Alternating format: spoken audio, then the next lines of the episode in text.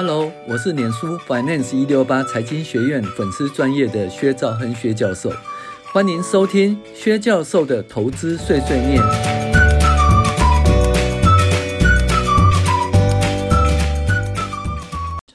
各位网友，大家好，我是薛兆亨薛教授。我们今天进行二零二三年第一次也是第一周的美股回顾与重要经济指标分析，好彩头哦！新年的第一周，美股上涨一点四四个 percent，S M P 五百啊，出现好彩头，好彩头。那本周由于中国疫情前景不明，降低石油的需求，油价下跌，看起来一月份的通膨将会持续舒缓，而且呢，十二月份的通膨看起来也不会有意料哦之外哦，应该还是缓慢下跌就对了。一月份以后会快速下跌。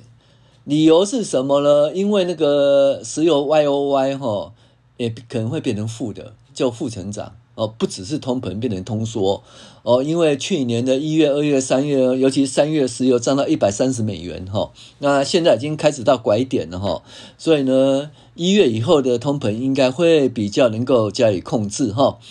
那尽管高科技公司持续裁员，但是服务业用人需求恐急呀，就业市场仍然强劲。还好呢，工资年增率有舒缓到四点六个 percent，已经和 FED 联邦基金利率的四点五差不多了。看起来嘛，再来要升息一码，要么停止升息，这个条件有可能出现了。那如果停止升息的话，第一季的美股将会是。大力多，好，FED 官员哦，本周并无重大鹰派言论加码，反之鹰派大佬出现鸽派的言论，使得十年期的公债殖利率下滑，由三点八个 percent 降到三点五个 percent 的关卡，所以呢，本周美股上涨是可以预期的哦，然后。ISM 的制造业及非制造业的采购经理人指数呢，均跌破五十关卡，呈现紧缩的趋势。那制造业是可预期的，但是非制造业出现紧缩则是意料之外。但是看到细节发现，主要是不动产及租赁业哦紧缩，这个部分紧缩其实可是促成核心物价的下滑，对美股可能是正面的。这就是坏消息其实是好消息的例子啊！同时，重要的因素藏在细节中，投资人要深入分析每一项经济指标背后的细节的意义，方能了解哈。再来就是重头戏喽，CPI 指数下周登场，噔噔噔噔。如果持续下跌，我们可能看到 FED 的善意，也就是停止升息的戏码发生。如果真的停止升息呢？届时美股第一季会有不错的绩效。那万一持续升息一码呢？也是意料之中。那盘整的几率居多哦，应该不会崩盘啊。虽然大家看坏景气，然后我们认为并非景气变坏，而是整个区块的移动。那科技业因为疫情在家工作的需求，导致 3C 产品需求大增，但是这并非常态。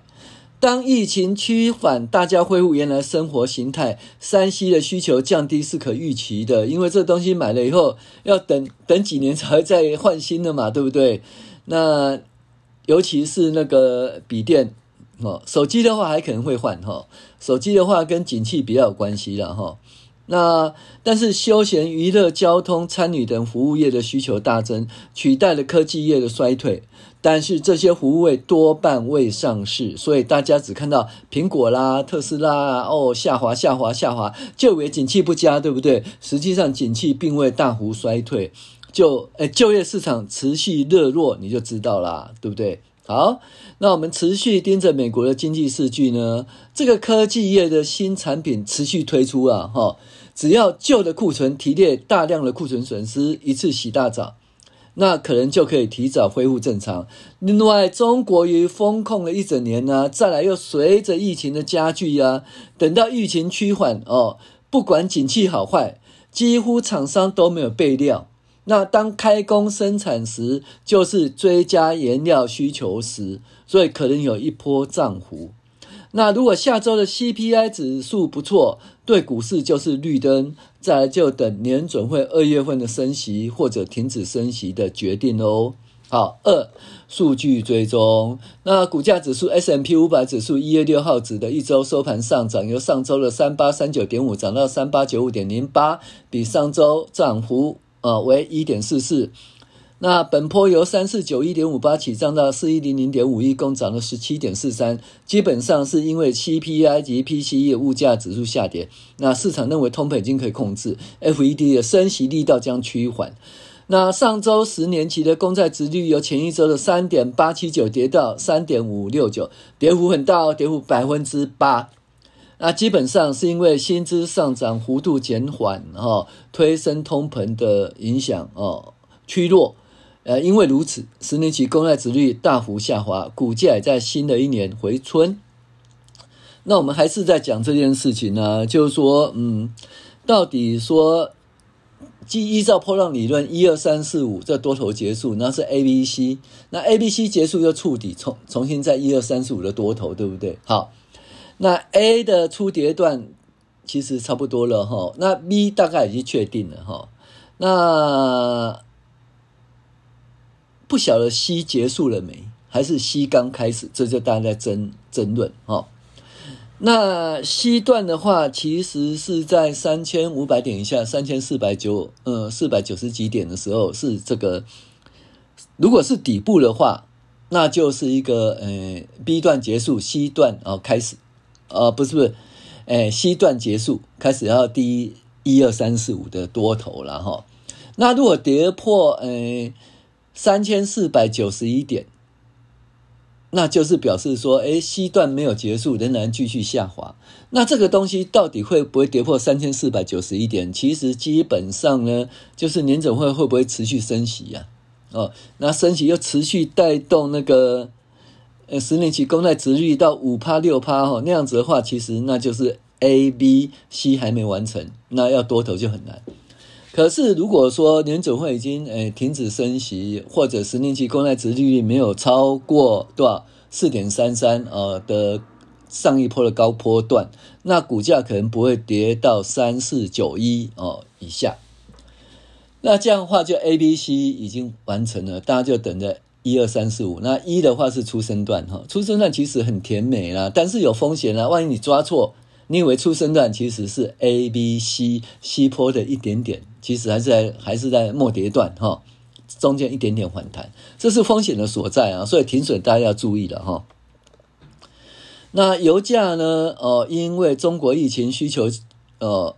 影响疫情影响需求预期，西德州由七十三点七三元，比上周八十点四四元大跌八点三四元。布兰特原油七十八点六元，比上周八十六美元大跌八点六个 percent。油价回到七十元的水准，有助于物价趋缓的力道。那小麦呢？由上周七九一跌到七四三，跌幅六点零六。玉米由六七八跌跌到那个六五三，跌幅三点七二。黄金是最棒的，黄金连续两周上涨，而且涨上涨上一千八百点哦，从一八二五哦涨到一八六六点七，涨幅二点二五，连续两周上涨一千八百点关口哦，所以黄金是相当不错的哈、哦，是应该是开春以来是最好的投资了哈、哦。好，那美股指数一百零三点四九哦，维持在一百零三点九一，涨幅一点点零点四个 percent。本周 C C R B 指数由上周二七七点七五跌到二六四点八二，跌幅四点六五。那这个是一个领先指标哈，物物价指标的领先指标哈，所以呢，一月份的物价年增率可能持续往下哦，这是一个不错的讯号。好，财经信息呢，本周基本上的就业市场不错，但是工资年增率四点六明显下跌，所以鹰派联准会官员出现鸽派的言论，因此股价上涨，公债殖利率下滑。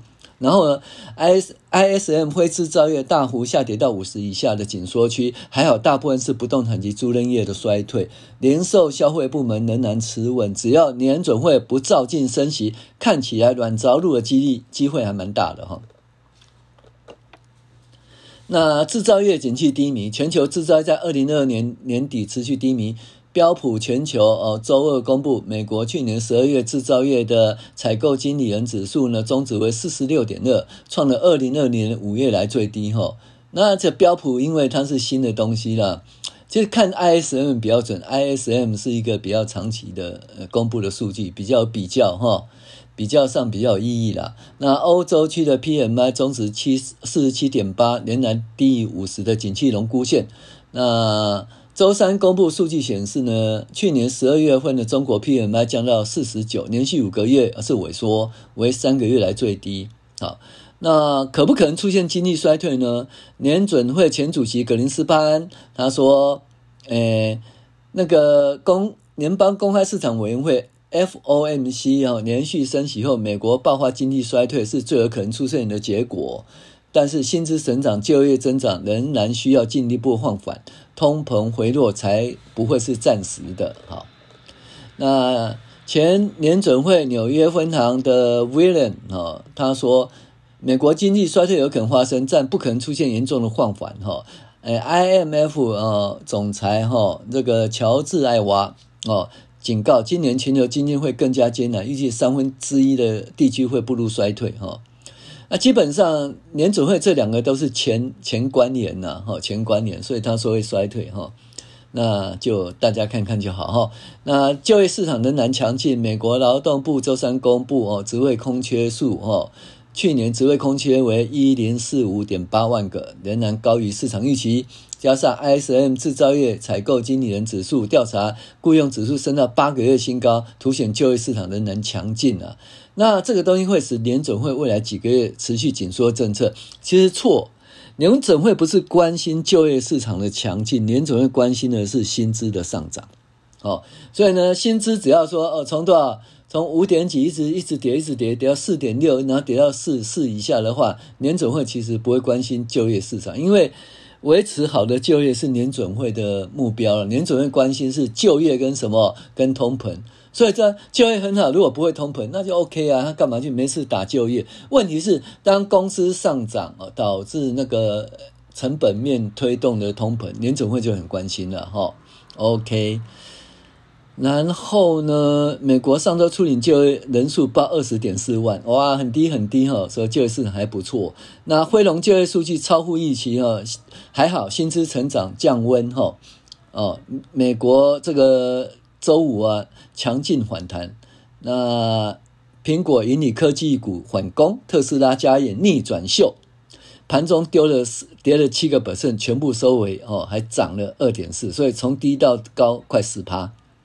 美国劳动部周五数据显示，哦，十二月的非农就业人口二十二点三万人，还是很厉害哦。失业率降到三点五，太厉害了。那平时薪资年增率呢？多少？增加四点六哦。所以这个四点六这个才是一个安全的指标啊。其他的话就是看起来就就业市场很热络。如果在四点六、四点三、四点二到四以下，那其实就很安全了哦。看的不是就业状况，看的是年时薪年增率。好，二零二三年会不会降息？联准会周三公布十二个月的会议纪要啊，没有联准会官员认为二零二三年会开始降息。哦，那认为说金融条件不合理放放松会削弱美国央行实呃实现价格稳定的努力。哦，唯有通膨持续下涨，尚需更多的数据。他意思是说，要通膨的数据要很确定、哦，已经抑制了哈、才能够停止。才能开始降息了。所以大家知道，降息跟停止升息是两回事。其实停止升息就相当不错了。那如果能够降息，当然是更好哦。那被视为超级鹰派的圣路易伦联邦准准备银行布拉德，他是鸽派言论。他说，美国通膨依旧太高，但是某些指标正在回落。二零二三年可能是告别通膨飙升的一年。那目前的政策呃尚未有足够的限制性，但接近哦，并将在今年达到这个水平，暗示他可能放弃超过百分之五的终点利率的观点。那如果放弃百分之五，就是多少？呃，四点七五吧。那现在四点五、四点七五就再加一码而已哈。所以呢，呃，这样的话可能使美股脱离当日低点了，美债哈殖利率啊，其实也是会下滑的啊。服务业意外萎缩，美国服务业二零二二年意外萎缩。美国 ISM 哦数字显示，十二月 ISM 非制造指数四十九点六，创二零二零年五月份以来新低。还好还好，这主要看它的内容，主要是那个不动产及租赁业哦，下滑哦，而不是影响那个采购哦，而不是影响那个零售及销售消费的部分。好，升息点终将降低了。那他们说，呃，二月份升息一码，然后六月份终点利率维持在略低于百分之五，所以会低于百分之五啊。那二月份可能升息一码，二月份万一没升息，停止升息，哇，那就是太棒了哈。好，那个股市况及个股财报，苹果需求疲弱，特斯拉交车辆不如预期，且降价。亚马逊、麦当劳裁员，阿凡达哦，尾进强劲哦，加密货币持续下滑。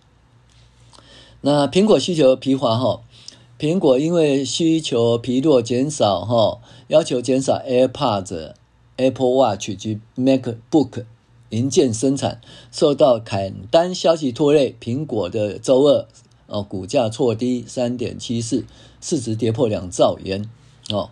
那特斯拉交车不如预期，特斯拉就崩跌十二点二四，创两年来最差的单日表现。特斯拉去年第四季电动车交车量和产量呢，还有全年的交车量均创新高，但是交车量不如预期，所以创新高和不如预期，不如预期是很恐怖哈，跌十二点二四。但是这也是一样，其实要看本益比啊，本益比高的话，那万一成长趋缓哦，崩跌是预期；本益比低的话，不太会发生这种事情哦。那不衰退就好，成长趋缓其实是可可接受的哈。好，那华尔街正在对特斯拉二零二三年啊前景展开激烈辩论哦。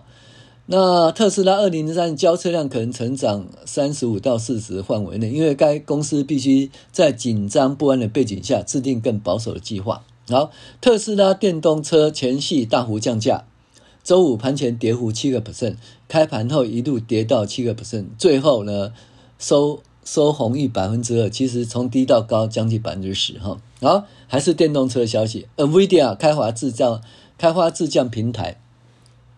晶片制造商 NVIDIA 下跌二点零五哦，它基本上和鸿海哈宣布合作开发自驾汽车平台，将生产基于呃辉达 Driver Hyper 呃生产那个辉达 Driver 的那个自驾平台的电动车，嗯，好吧，我也希望红海能够成功，嗯，中国疫情在部分地方哈达到高峰，怎么会知道呢？因为地铁的使用率呢回升哦。那表示疫情在某一些都会区已经达到高峰了，那所以中概股走强，阿里巴巴上涨四点四二，百度上涨四点一五。好，微软云端服务前景不明哦，所以微软股价大跌哈。Azure 哈云端收入哦的前景哦被人家怀疑哦，可能在二零二三年二二零二四年情况恶恶化，所以微软微软的投资评级降到中性。好，通用汽车。夺回美国第一大，那通用汽车呢？股价上涨二点五六 percent。通用汽车去年在美国市场销量二二七点三四万辆，两百二十七万辆，打败通丰田的两百一十万辆，重新夺回美国最大车厂的称号。CFOs 裁员哦，赔钱赔钱赔钱哦，就裁掉七千人。阿凡达后劲不寒，那迪士尼收红三点三六，结果那个阿凡达本来是不好，可是后来后劲不错，那全球票票房呃突破十五亿美元，哦超过阿阿汤哥捍卫战士独行侠十四点八八亿美元，好，好，加密货币持续下滑，加密货币资本公司呢，呃，Silvergate Capital 暴跌四十二点八六，哈。那基本上就是客户大量提款，数月数位资产客户存款总额哦，从一百一十九亿美元降到三十八亿美元，下降了百分之十八六十八。哦，加密货币其实还蛮危险的哈。那高通宣布发展卫星通讯，高通哈宣布和一星公司合作执行 Google Android 系统高阶。智慧型手机提供基于卫星的讯息服务，卫星的讯息服务。好，BBBY 可能破产。美国家居零售商哈大跌将近百分之三十啊，它的财务可能撑不过一年，可能申请破产。好，再就亚马逊裁员一点八万人，思科裁员哦，这个七百人，麦当劳裁员哦，就是这个东西其实就裁员，其实就是会停停。停止下跌或者是上升了，哦，收高了，那裁员的信息哈，OK，然后重要经济指标。本周的经济数据呢，就是房价下跌，就业市场仍然强劲，制造业与非制造 ISM 指数均滑到五十以下啊，达到紧缩的区域。那景气有走弱走弱的信号。然而，非制造业下滑主要是与不动产及租赁有关。同时，工资年增率下跌到四点六个 percent，与 FED 联邦资金率四点五差不多了。看来对通膨的影响降低。再来就看 FED 是否能够主导软着陆。好，美国十一月营建支出月报零点百分之零点二，那前期是负的零点三，哎，这个东西是不是有指回的像？哦，由负变正哈，一点点，我们持续看下去。ISM 制造业指数四十八点四，前值是四十七，然后 IF ISM 的非制造业非制造指数呢，哈，它是四十九点六。前值五十六点五，哇，大幅下跌，哇，这美国不动产跟租赁真的很恐怖，能够砍到那么多哈，从五十六点五砍到四十九点六，也真的很厉害。好，那上周初领失业救济是二十二十点四万哦，还不错。上周续领失业救济一百六十九点四万哦，那下回了，下跌，从一百七十一点八下跌了哈。好，非农新增二十二点三万哦，那。前值是二十五点六万，不过二十二点三万还不错，大于预期的二十万人。失业率三点五，哦，前值三点六，失业率持续下跌哈，景气怎么会不好哈？OK，那每周工时报三十四点三小时，预期三四点四哈，OK，三四点四是少了零点一小时了哈。那薪资年增率四点六哈，那前值四点八哦，所以呢，这这个下滑是相当不错的数据哦。如果一直下滑下滑到四点几到三点几的话，那几乎是警报解除哈，好，然后呢，劳动参与率六十二点三哦，还相当高哦，前值是六十二点二，耐久材订单哦，呃负的二点一哦，前值负的二点一，所以正常。工厂订单月报是负的一点八，前值一，哎，这个东西比较小心了，工厂的订单还是持续衰退哈，好。那以上是本周，也就是二零二三年第一周的美股的美股一周回顾与重要经济指标分析哈。哎，我是薛兆亨薛教授，欢迎订阅我们的 Podcast 哈。然后这些文字档呢会在我们的 Dream Player 第一批上，呃，上面会贴整完整的文字文字档。如果大家有兴趣，可以订阅订阅我们的 Dream Player。好，谢谢您的收听。